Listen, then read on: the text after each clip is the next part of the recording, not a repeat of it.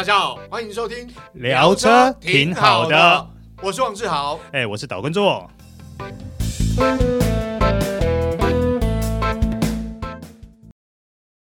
Go Unique Suzuki，变大行李就选 Carry，同级第一大货台及回转半径，我你大给小行的行李再摸摸。今晚会多上中油礼物卡一万元，购你分期免头款，首年零负担。Suzuki，大家好，欢迎收听这一集聊车挺好的，我是王志豪，哎，我是导观座。哎，座哥，今天我们聊这部车，其实对于台湾近几年的这几年的汽车市场改变，算是主要的。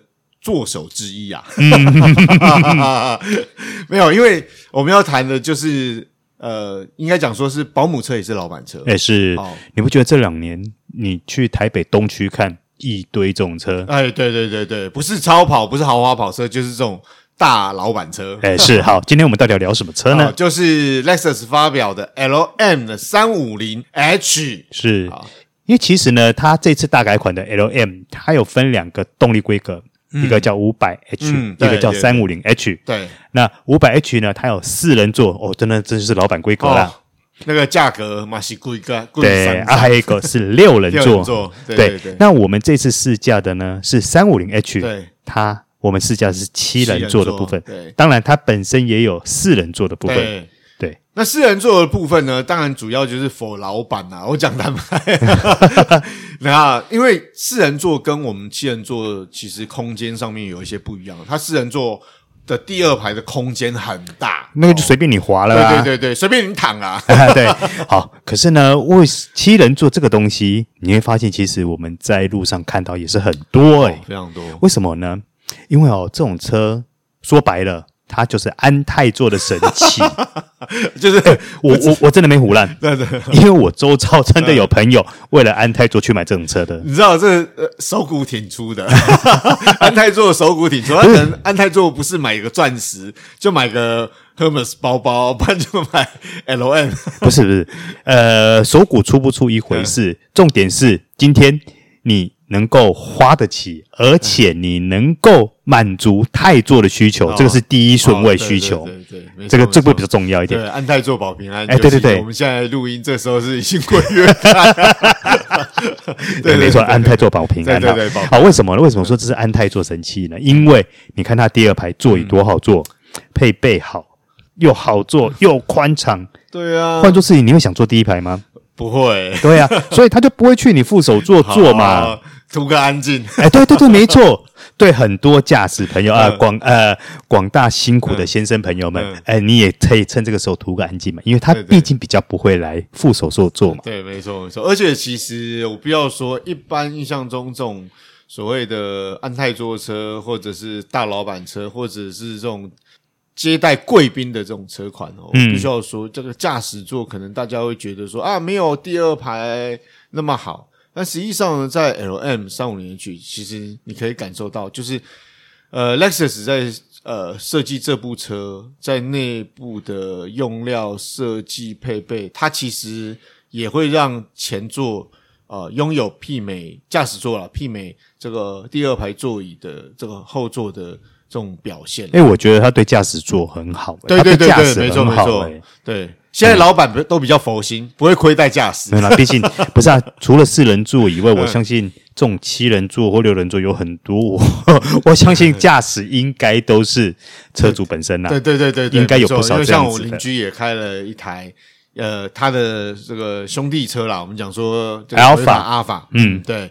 所以基本上呢，呃，我我想，当然大家印象中的这是老板车，但其实有很多我们讲说。比较嗯，说实在，高收入的家庭，他们其实也会买这种车当做家庭用车，是因为要多人乘坐嘛。对对对对，嗯、那必须要说，LM 这一代大改款呢，我必须要说，在外观上面哦，真的是更加的科技化跟大气哦，很大气。对，光那个无与伦比的前保杆，对，就很可怕了。它它那个保杆，那个水箱护罩大到面积，我觉得挺。挺微的啊！哎，不是，那它那片，它那片保杆其实是很微。你刚刚讲很微没有错，因为它是整个把水箱护罩跟前保杆融合在一起，对所以它那只前保管真的是无比硕大巨大。对，而且是一整片。对，所以再加上它的钱包，因为我们刚刚讲说它的水箱护罩是牵在整个钱包管上面嘛，再加上它水箱护罩用的是那种呃一格一个一条一条，对对对，然后是它有每一条都还用金属去做装饰，对对对对对对对，你会觉得说它的细腻度是有出来的。对，它的质感就是它其实用了镜面烤漆的材质，加上这个刚刚做哥讲这个金属的饰条，然后是一整片。那其实我们当天试车的时候。嗯其实有两部车，一部是黑色，一部是银色。哇，我跟你讲，那个银色真的是，你不觉得很漂亮。对，那个那个杀气。因为因为这个车，我不管是坦白讲，不管是我们讲到阿法或者是 LM，像 LM 很多人买的是黑色。嗯，但我必须要说，这一次呢，如果大家在展间有看到银色的车，哦，我非常建议大家买银色。为什么？看起来真的很。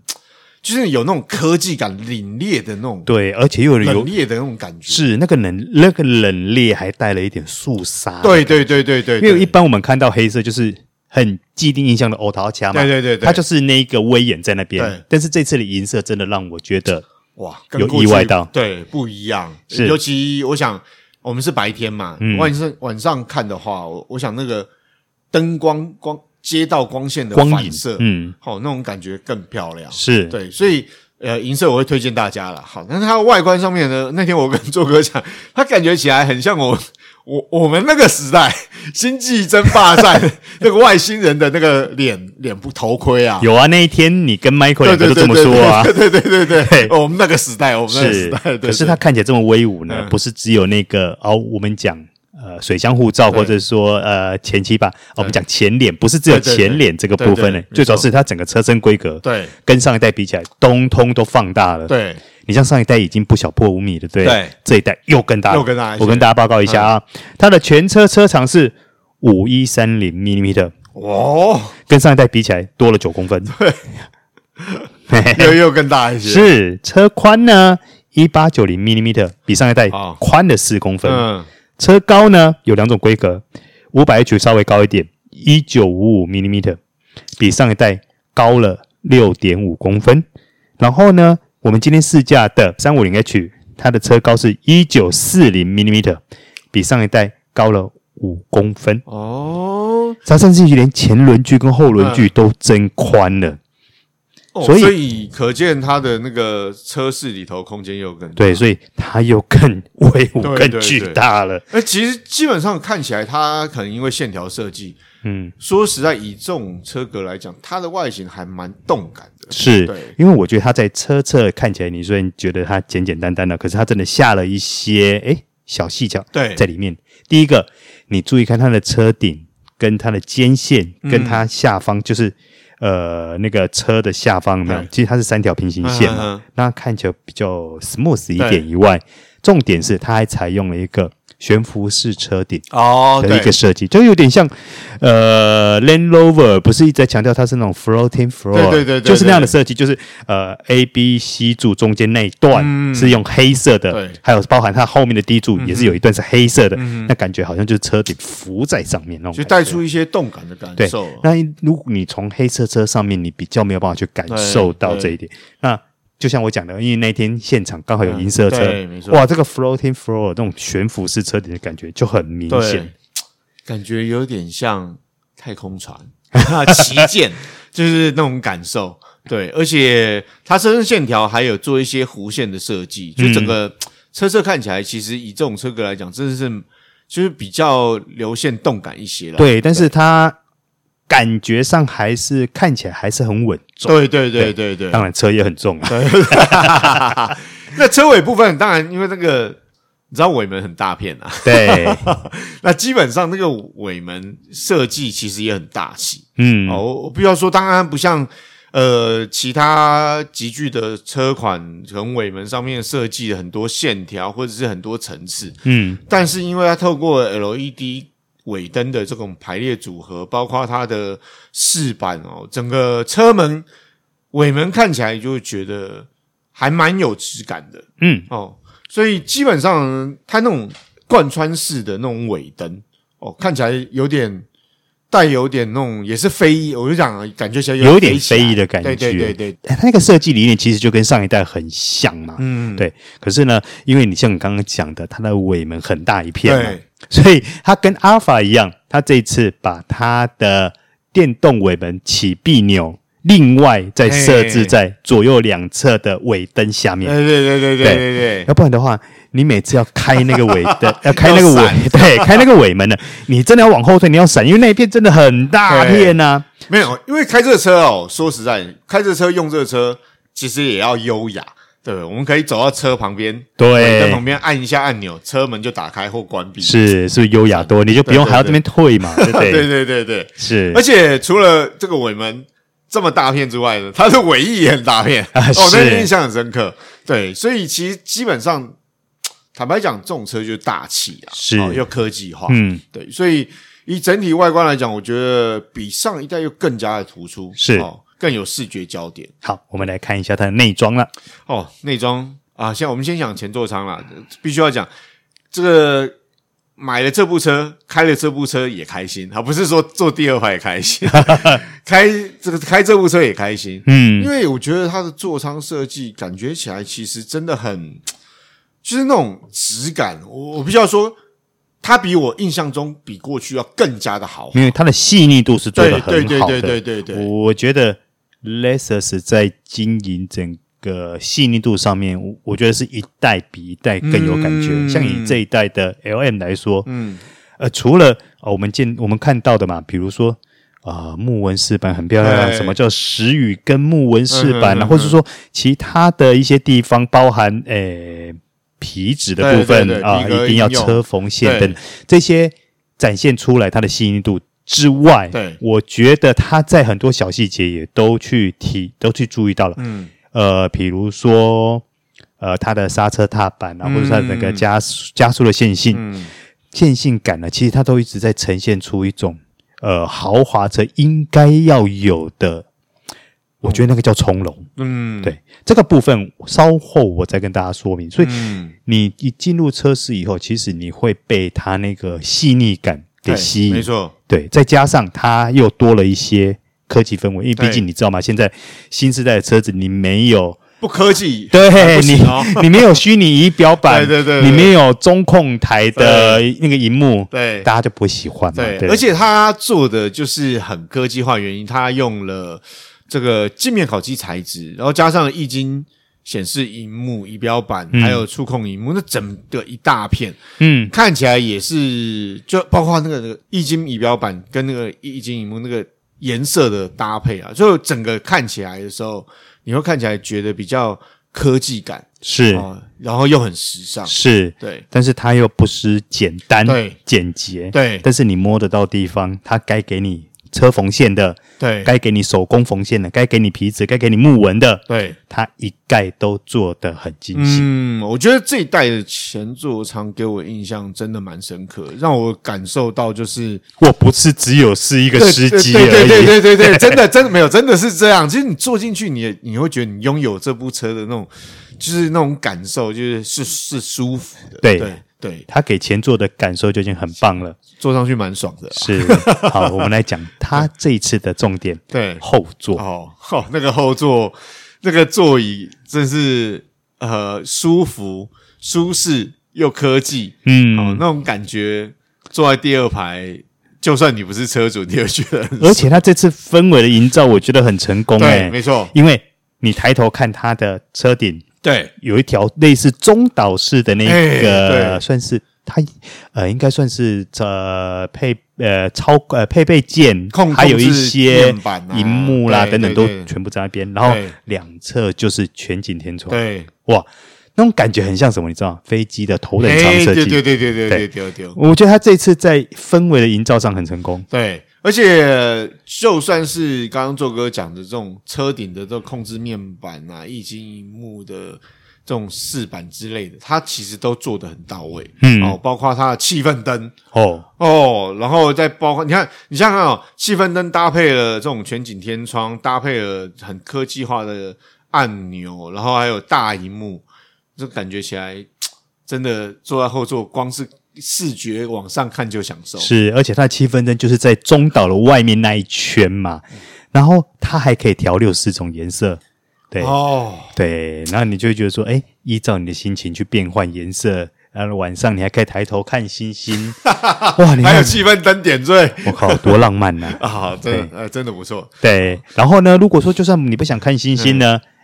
它的中岛上面呢，还有一个十四寸的大荧幕可以掉下来。那个荧幕哦，呃，比较说，就是因为现在都有所谓的这个车载系统，那在后座的部分，它其实可以接 HDMI，嗯，甚至呢还可以无呃无线的投射，就是所谓 Mirrorcast 的功能。对，那我想这对于后座乘客来讲，我们不要说是老板或是。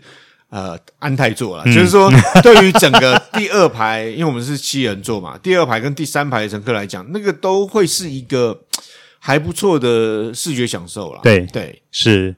然后除了我们刚刚讲这些配备以外，你的第二排的车窗、第三排的车窗哇，都还有电动遮阳。对对对对，哦，这个那个感觉很好，就是电动的，然后让按一下，然后就可以关起来。嗯、对对对对对，哇那种。加上那个门板上，因为我讲这种七人座的 MPV 豪华 MPV，它的门板做的也不马虎，是细节上做的也很到位。所以我才说它这次的细节其实做的是非常到位的。对，那基本上你会感受得到说，你不不要我们不要看椅子，就光看它后座这个环境啊，你就会感受到那种豪华尊荣，甚至有奢华的那种感受。嗯、哦，当然了。这次的重点，我们还是得讲一下他的椅子嘛。哦，他椅子就真的是呃头等舱。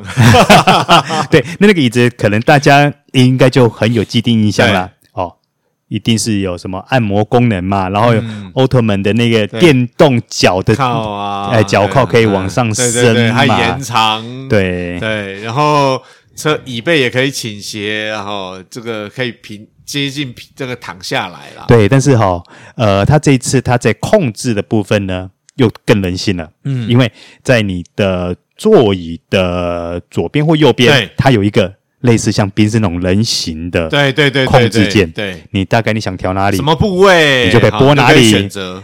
好，但是重点还不是这个，这次又多了一个新玩意儿，这这个东西我真的觉得也太炫了，真的。在你的座位的前方扶手，对，它会，你可以，它有内嵌的一个长得很像智慧型手机的东西，那控制板，你可以把它拿起来。对，这个东西可以控制什么呢？你的按摩，嗯，你要强要弱，甚至你觉得麻烦，你还可以内建程式。对，好，你还有内建程式，比如说你要 focus 情呃 focus 情节，或者是专注情节、放松情节，它就会去给你调。自动哦，自动帮你调座椅的角度，就是按摩力道，就是一个 app 一键开始，是包含灯光的强弱，对，等等，甚至于你还可以透过这个去调什么呢？嗯，调你的通风座椅或是加热座椅，对，所以透过这一只手机哦，我我们不要讲手机啦，这个控制板啊，控制板啊，哎对，长得很像手机的控制板。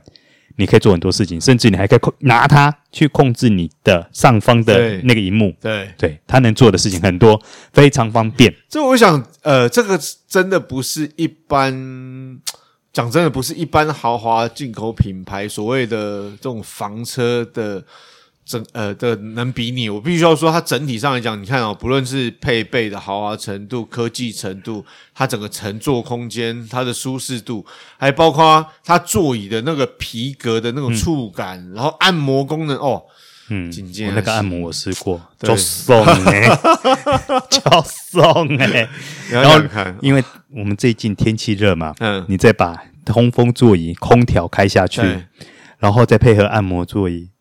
我真的很想跟你讲说，你可不可以你拍就好，我不要拍了。对对，我我我必须要说，呃，他在坐第二排会让你希望你在乘坐的过程是一个比较长途的旅程。是为什么？因为你才可以尽情享受第二排的。不是你，你像我们录了这么多集，有没有？你看我曾几何时跟你讲说，Take it just so 没没有，这个真的是第一次。没有，这真的呃，我想。呃，它的这些功能是提供我们讲说，不管是家人或者是老板或是贵宾，他们在移动过程里头一些比较无干扰、比较舒适，然后的一种乘坐移动过程，嗯，就是它不会让你就是像做哥反应啊，我什么都不要管，我只要尽情享受这些配备，我一定要坐后座，对对对对。好，但是呢，它有一个缺点，我必须要讲的是，嗯、呃，它这一只手机，这只呃呃，这只手机控制板啊，控制板，控制板，对。它真的长得很像手机，连大小、对。重量、哎对。握感，对，都跟你的手机非常像，所以它会出现两个状况：第一个，有可能乘客把它当成自己的手机拿走了；哎，对。第二个，它有可能因为它是活动，它没它下面是没有线的，它是无线的，它是无线的，所以它有可能，譬如说不小心就遗失了。对啊，这个这个部分就是变成，如果你今天是家人使用哦，就是在小朋友方面可能要注意一下，嗯，呃、有时候在使用。过后，你下车前可能要检查一下。是，然后我们来聊一下它第三排的，因为毕竟它叫七人座嘛。哦、可是它的七人座跟我们想象中的二三二不一样，它的配置是二二三。对对，那基本上第三排，因为我特别去看了一下，呃，我们先讲啊，如果你第三排是坐两个人，很舒服，不管两个成人或者两个小朋友，我觉得都是很舒服的，因为它座椅其实有做一些。呃，类似像这种凹陷的设计啊，然后它的皮革质感也很好，触感也不错，嗯、然后整个乘坐的那种角度，它哦，最重要的是，这是做哥有讲嘛，他的这个车身其实有变长嘛，对，然后车宽也变宽了一点，然后所以他在第二排座椅其实面积算大，是它应该算是很标准的 full size 了，对，只不过说。第七人就是坐在第三排中间的那一个人，会稍微辛苦一点。对，因为他不像旁边两个座位有比较，比如说。凹陷的设计，或是它泡棉的支撑什么，比较没有那么舒服。对，哎，这个大家应该就可以想象的出来了。对，而且你坐旁边两个座位，在第三排，它椅背还可以调整倾斜角度。是哦，所以这太屌了。对，这这这这这，所以我就讲，你说车子变大有没有好处？有啊，第三排也可以坐得舒服。是，没错。那中间的部分呢？你说一般的短途或。比如说台北到新竹苗栗啊，我觉得坐起来也还可以接受了。对了，就是第三排的中间那个，如果说你要跟其他的座位比起来的话，它是算是最不舒服的那一个。对对对对对，所以但是没办法嘛。基本上二二二，我觉得应应该是最好的。对对对对，最爽的。对，那第三排它也设计了单独的空调出风口啊，然后置杯架啊，嗯，一些功能它都有哦，所以。基本上坐第三排，我觉得也是可以接受的。好，我们来聊聊它的动力操控啦。好，这个动力表现哦，说实话，呃，这个三五零 H 这个动力，我开起来是让我觉得，就像做哥讲，是它是一个很 smooth、很从容的移动的表现。是，好，你说它动力表现很好，没有。不好也不会，嗯，我觉得呃相得益彰啊。搭配它的车身，其实真的是还蛮够用。嗯，好，我们跟大家报告一下哈，这次的 LM 大改款的 LM，它有两种动力系统。嗯，一种第一种呢叫做五百 H，嗯，它的规格就是二点四涡轮增压引擎加 Hybrid，嗯，最大马力重效马力三百七十一匹，最大扭力四十六点九公斤米。嗯，好，那它搭配的是 Direct4 AWD 四传。嗯然后我们今天试驾的这一款呢，三五零 H，它搭配的就是二点五升的汽油引擎加油电加 Hybrid 系统，最大中小马力两百五十匹，最大扭力二四点四公斤米。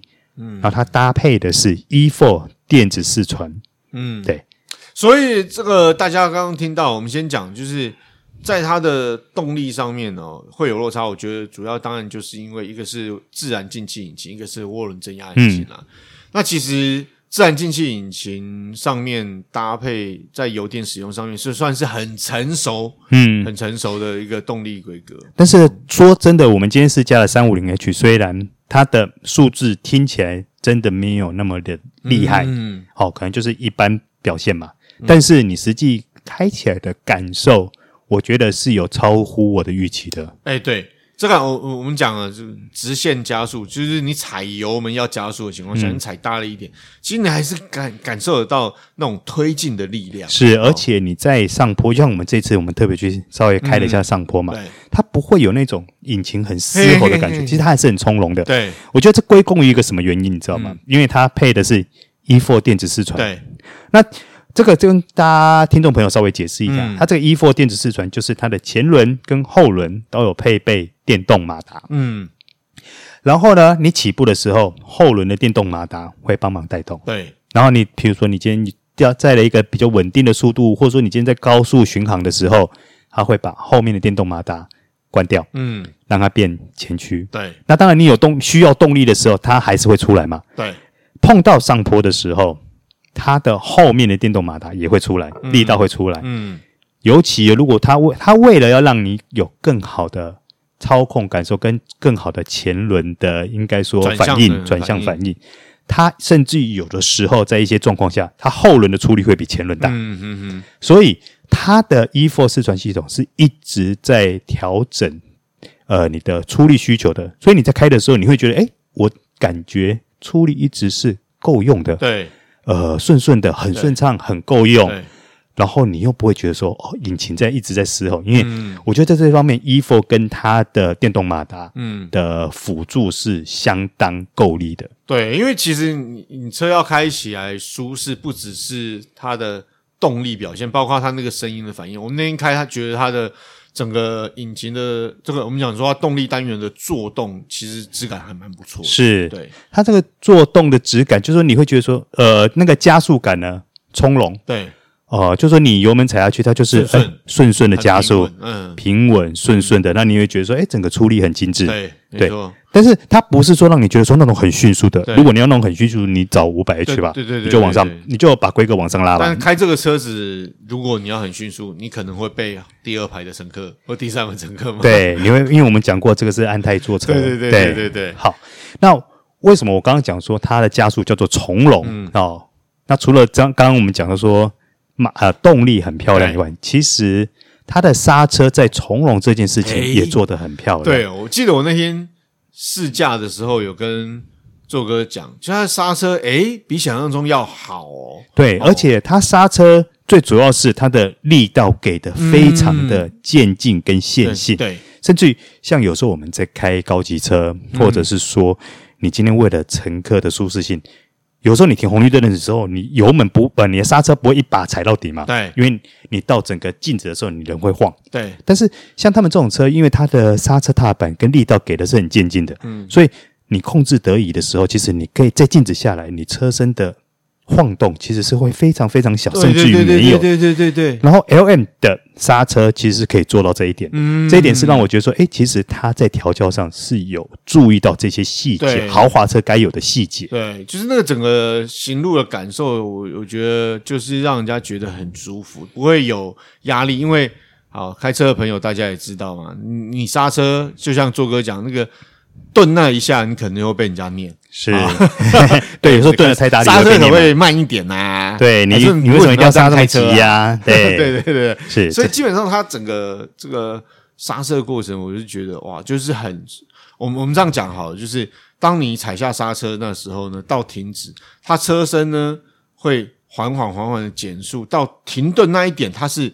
车身整体，它不会是往前倾，而是可能是整体的下沉下来，稳下来。对，对我觉得这个设这个设定上，呃，算是还算调的蛮不错的，嗯、算突出。然后这一次它的整个底盘悬吊出乎我意外，哦、对，真的出乎我意外。哎，我们在那个算是山路上开，哦，能够这样表现，那个山路弯来弯去，而且是还比较大的弯。那个有上坡有下坡，这样开起来，我就觉得哇，这个这么大的车身可以有这种操控表现，真的不简单。你像我们上一代的 Alpha，或者说上一代的，或者说之前的一些，比如说 Sienna 了等等，因为车身大，它本身又强调舒适取向嘛，所以有时候你在开的时候，你会觉得说感觉比较软，对，可能比较软调嘛，所以它的车身动态反应也会比较慢。对，可是这一次，它的它会出乎我意外的是，它的车身反应。跟整个悬吊对。是都明显的强化了，对，而且它像我刚刚讲说，它的悬吊它没有像以前那么软，嗯，那当然，因为毕竟它车身大嘛，重量也重嘛，所以它该有的物理现象你还是跑不掉。对。这个不要抖。对，这个是没办法。但是因为它这次的悬吊，我觉得有一点，我不能讲偏硬，应该说算是中性偏硬一点点。嗯。然后再加上它整个车身刚性不错，嗯。因为它这次悬吊它配的叫 AVS 可变阻尼避震器嘛，避震系统嘛，嗯。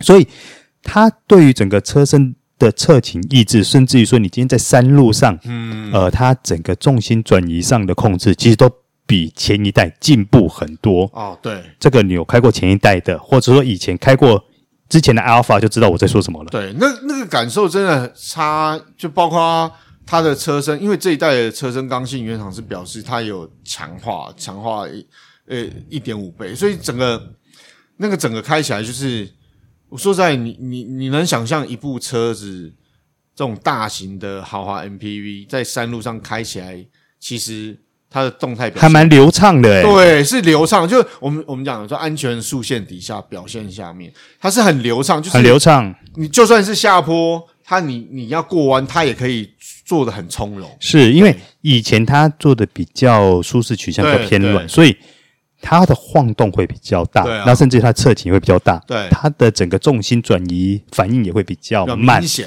对、啊，这一次这些可能过往我们希望它能够更呃更呃操控上再更精进一些的地方，它全部都做到了。对这个过去的既定印象你要抛开，如果你去试驾这部车之后，你就会发现哇，真的这么大的车跟过去不太一样。对，而且它还有一个地方，我觉得它也进化了，嗯竞速性。哎呀，对对，它整个车室的竞速性又比之前要再进步。这个真的说实在，豪华 MPV，呃，它的竞速表现就是让呃车室里头的乘客可以感受到那种宁静舒适。